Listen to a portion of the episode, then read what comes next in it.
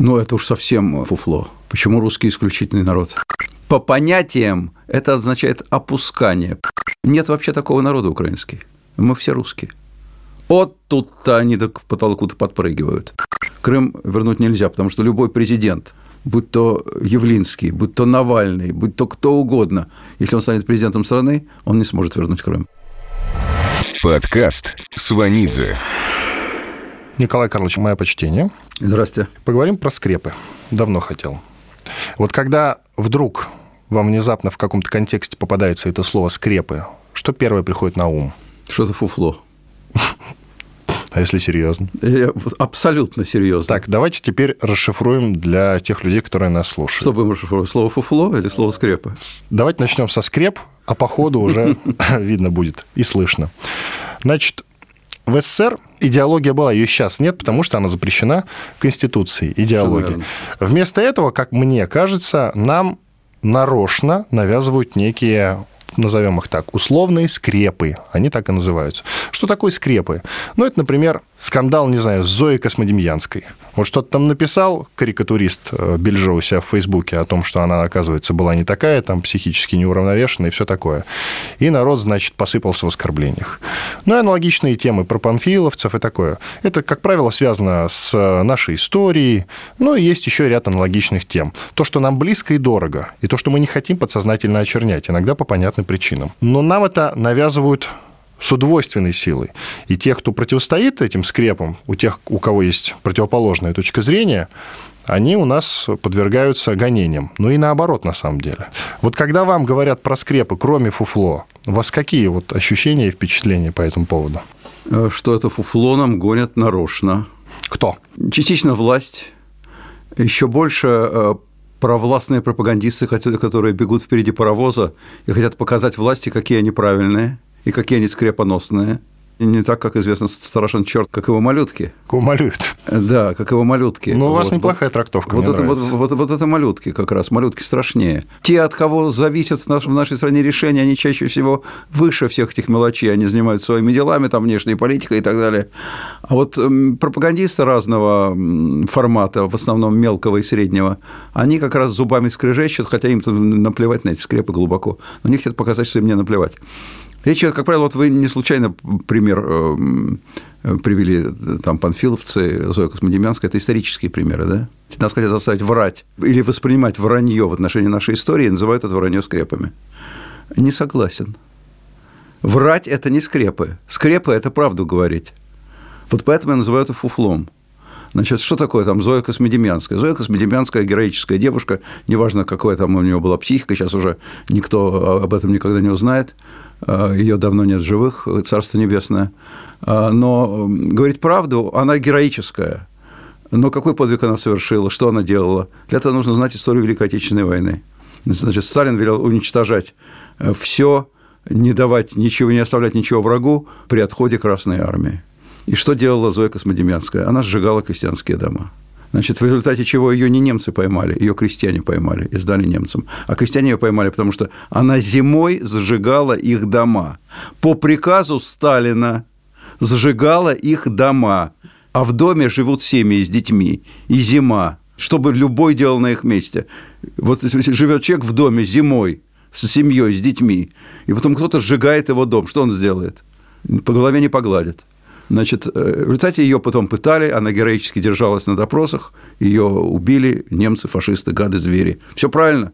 Своих она, не сдала. Она героическая, не, своих не сдала, героическая, героическая. Что она делала? Она выполняла приказ Сталина. Вот такой был приказ, она его выполняла. Вот то, что я вам сказал, это что, противоречит скрепам? Ну, считайте, что противоречит.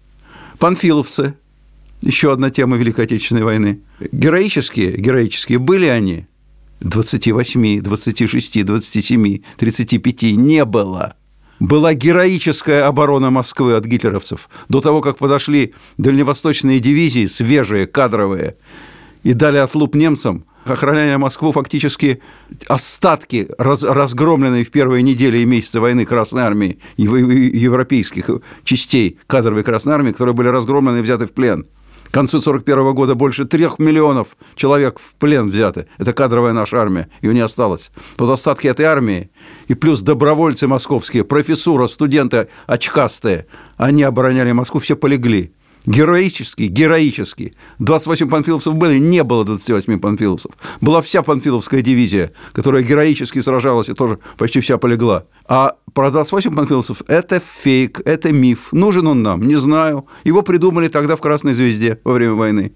Надо нам врать собственному народу, собственным детям, для того, чтобы выглядеть почему-то, как кто-то думает еще более героическим, чем, чем мы есть на самом деле. Не надо. И так героические, и так мученические – надо говорить правду. Правда о Великой Отечественной войне страшна, драматична и героична. И незачем врать с нашим детям под тем предлогом, что так будет еще героичнее. Вот поэтому я говорю, что эти скрепы, так называемые, это фуфло, это выдуманные фейки. Они никому не нужны. А нас заставляют почему-то считать, что если мы будем врать, то это будет лучше во, во имя неизвестно чего. Я не люблю этих фейков, я не люблю этих скреп, я люблю правду. В истории нужна правда. Еще одна скрепа, что русский народ исключительный. Но русский это... народ исключительный – это вопрос. Ну, это уж совсем, совсем фуфло. Почему русский исключительный народ?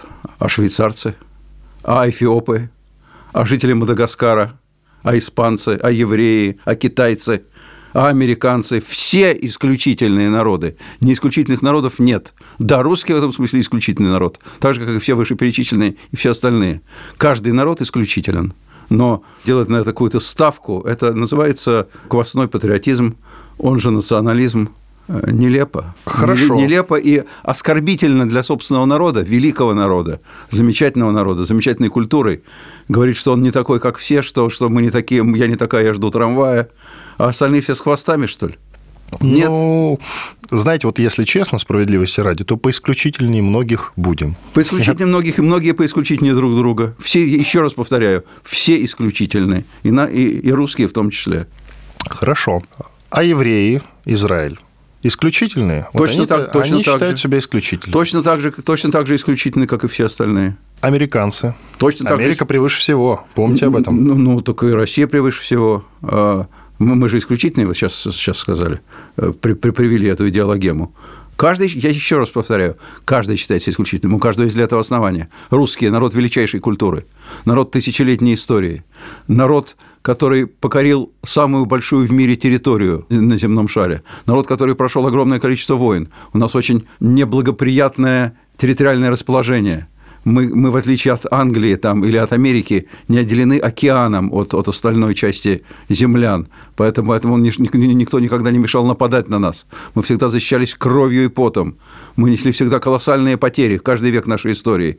И в результате дали миру Пушкина, Толстого, Достоевского и Чехова, и много кого других. Великий народ, великий, исключительный, исключительный. А американцы – Американцы, которые высадились, э, несколько там англичан высадились на, на этот материк в 17 веке и создали цивилизацию колоссальную, которая сейчас по своим достижениям социально-экономическим лидер всего мира, самая могучая нация в мире – огромная, могучая. И что это? Не великая нация, не исключительно исключительная. А китайцы не исключительная нация. С колоссальной историей, самым большим в мире населением, со своей особой культурой, с особой цивилизацией. А евреи народ Библии, народ Священного Писания, народ, который тысячелетиями жил в изгнании, ну, который, который приговорил как, Иисуса которого... значит, э, казни на кресте, да? Иисуса казнили римляне. Да. Значит, э, кстати... Но, но кстати, евреи его не защитили, скажем так. Так, Иисус был еврей, начиная с этого. Он сам был еврей, евреи уж как-то сами с собой разобрались. Все, все персонажи Библии евреи, все апостолы евреи. Знаменитые русские имена Иван де Мария, классические, это еврейские имена библейские. Это народ, который выжил в диаспоре в течение тысячелетий. Народ, который выжил во время гитлеровского геноцида. Великий народ, конечно, великий. О каждом народе можно так сказать. О каждом. И будет правда. В общем, это не скрепа, я понял. Хорошо. Как вы считаете, нам нужна сегодня идеология или нет? И вообще идеология – это полезная, я назову это субстанцией вообще, или нет? Э, я не понимаю, как, как идеология может согласовываться с нашей страной, с нашей Конституцией. Давайте... Нет, я понимаю, что она сейчас Конституцией запрещена. Нет, нет, нет, я говорю не о запрете, о формальном. Запретить можно все что угодно, при этом она будет. Я говорю о фактическом э, противоречии просто нашим реалиям. Значит, что такое идеология? Если мы введем любую идеологию, какую хотите, Если мы введем идеологию, значит, у власти будет всегда та партия, которая исповедует эту идеологию. Значит, у нас будет однопартийная система. Одна партия, исповедующая эту идеологию, всегда у власти. Потому что если придет другая партия, исповедующая другую идеологию, то какая же это идеология? Если придет партия, которая ее не исповедует, не правда ли? Значит, мы введем, вводя идеологию, мы вводим однопартийную систему, мы отменяем реальные выборы, которые у нас и так под большим вопросом, их реальность. А тут мы, мы, тут мы их отменяем формально, просто фактически и формально. Значит, мы вводим у себя однопартийную идеологическую систему, когда у власти всегда одна группа людей, одна партия, один народ, один вождь. Кто так, э, такую идеологию проповедовал, напомните мне? Я вам напомню, гитлеровская Германия. Значит, вот что такое единая идеология. Еще такая идеология была в Советском Союзе, в котором была однопартийная несменяемая система. Советский Союз приказал долго жить, как известно. Ну, в Китае такая идеология. В Китае так, живут, в, э, живут. И неплохо пока что. Э, ну, знаете, на данный момент. Во-первых, живут они хуже, чем мы пока еще. Вот, э, и я думаю, что они еще столкнутся с противоречием между необходимостями и реалиями социально-экономического развития и однопартийностью своей. И, в общем, на самом деле китайцы – начиная с Дэн Сяопина, который отец современного Китая реальный, они на идеологию немножечко подзабили. Если бы они ставили идеологию в голове угла, они бы не достигли тех успехов, которых они достигли на сегодняшний день. Они ее так задвинули, мальца. Потому что, по идее, коммунистическая идеология, она абсолютно противоречит идее частной собственности, которая сейчас есть в Китае, идее конкуренции частного предпринимательства, которая есть в Китае. Вспомните, при Советском Союзе. В Советском Союзе была частная собственность. Как это может быть? Коммунизм марксистско-ленинский, который официально исповедуется в Китае, э, ну, конечно, подделанный Мао Цзэдуном, но тем не менее – и частная собственность, да, они рядом не лежали. А у них есть частная собственность. Значит, они идеологию положили под подушку. Студия подкастов «Подтекст». Плавно перетекаем к другой теме, которая взаимосвязана с тем, что мы уже обсудили. По соседству с нами расположена Украина, по соседству с Россией. Я хочу поговорить о том, братья мы или не братья мы, в глобальном смысле. Президент недавно сказал, что не нужно очернять Украину, и федеральные каналы попали в очень неудобное положение в этой связи. Но мы с вами очернять же не будем э, Украину, но и обелять тоже. Вот как вы считаете, вообще можно ли говорить о том, что мы братские народы с украинцами? Ну, во-первых, кто мы такие, чтобы обелять Украину, очернять Украину? Ну, последние четыре а. года мы так или иначе этим занимаемся. Федеральные каналы, да. Они Нет, только, ну и обеляем, и федеральные, каналы, федеральные каналы только про обеление не припомню, а очернение постоянно в каждой программе. Значит, только про Украину Давайте говорят. поговорим честно про Украину. И про братство. Пожалуйста, честно про Украину. Конечно, братья. Разумеется, мы братья. Но мы братья, но в нашем исполнении это подразумевает, что мы старший брат, а не младший. Вот это им не нравится и я их могу понять. Это никому не нравится. Потому что это такая, в общем, по понятиям это означает опускание, прошу прощения. Когда кого-то называют младшим братом, он подчиненный, младший партнер. Мы старший, а они младший. Вот это никому не понравится. А они говорят, а с какого, собственно, бодуна мы младший? Если мы младший, то мы не братья, говорят они. Знаете что?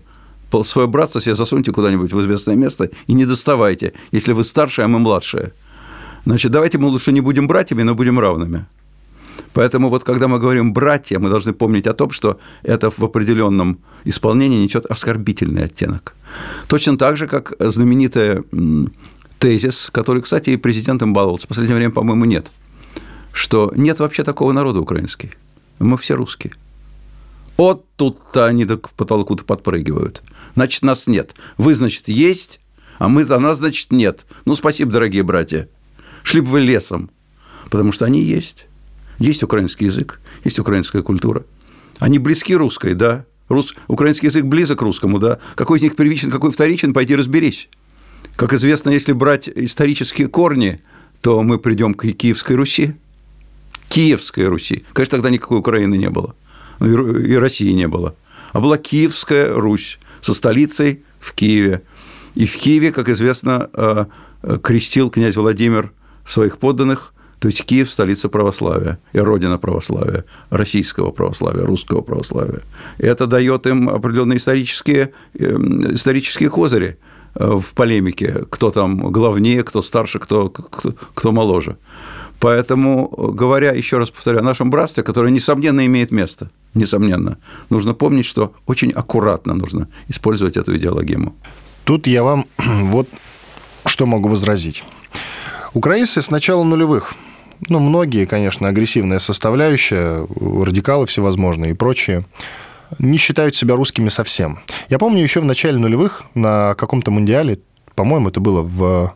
Я вот, ладно, не буду говорить, на котором участвовала Украина. Я помню, что в какой-то матч был, наши уже вылетели, а украинцы остались. И, значит, болельщики, по федеральным каналам показано, э, кричали, что «а вот не надо болеть вам за нашу украинскую сборную». У вас есть своя команда, за нее и болейте. Прям вот так и говорили. Потом есть даже голливудские фильмы. Э, «Перевозчик 3», кажется, это известный голливудский фильм. Джейсон Стэтхэм там играет главную роль, это известный голливудский актер. Э, он э, играет, значит, в паре с девушкой, которая по сценарию украинка. Очаровательная такая веснуш... веснущатая рыжая да. деваха. И там есть сцена. Джейсон Стэтхэм, герой его, говорит, что вы все русские такие угрюмые. Она ему отвечает, а я не русская. Мы разные.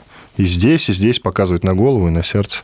Видите, там уже давно они считают, что они нам не братья от слова совсем. Нет, секундочку. А почему вы считаете укра... оскорбительным то, что украинцы считают себя украинцами? А я сказал, что это меня оскорбляет? Вы говорите, они не считают себя русскими. Ну, я, я с вами поспорю, сказали вы. Они не считают себя русскими. Во-первых, в чем спор? Я не вижу, в чем мы с вами распорим. Нет, они совсем, вы говорите, мы все-таки братский народ. Братский. они так не считают нет, совсем. Нет, почему же? Братские, это не значит, что они тоже русские, как и мы. Может, мы тогда украинцы, как и они? Вот-вот-вот, вот кажется, мы нащупываем. Братские, братские – это мы русские, а они украинцы.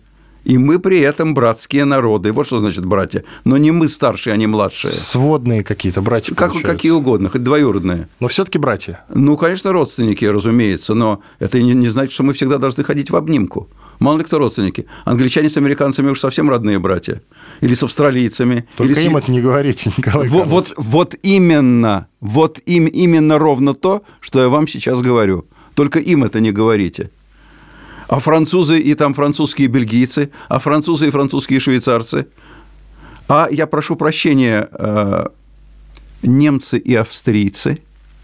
Гитлер в свое время решил – что немцы и австрийцы настолько братья, что надо бы объединиться. И австрийцы были за, только потом это назвали аншлюсом и придали этому слову очень негативный смысл – захват. Вот э, и, и когда Гитлер проиграл, слава богу, остальному человечеству войну, то Австрия отделилась от Германии, и сейчас это отдельная страна, так, Просто... же, как, так же, как она и была. Хотя говорят на немецком языке. Гитлер Культура... сам был австрийцем, поэтому... Ну, а какая разница, кто он был этнически? Это не важно. Мы сейчас вообще обсуждаем, что такое украинцы. Мы сейчас говорим, э, ведь это может двояко восприниматься, так же, как и русские.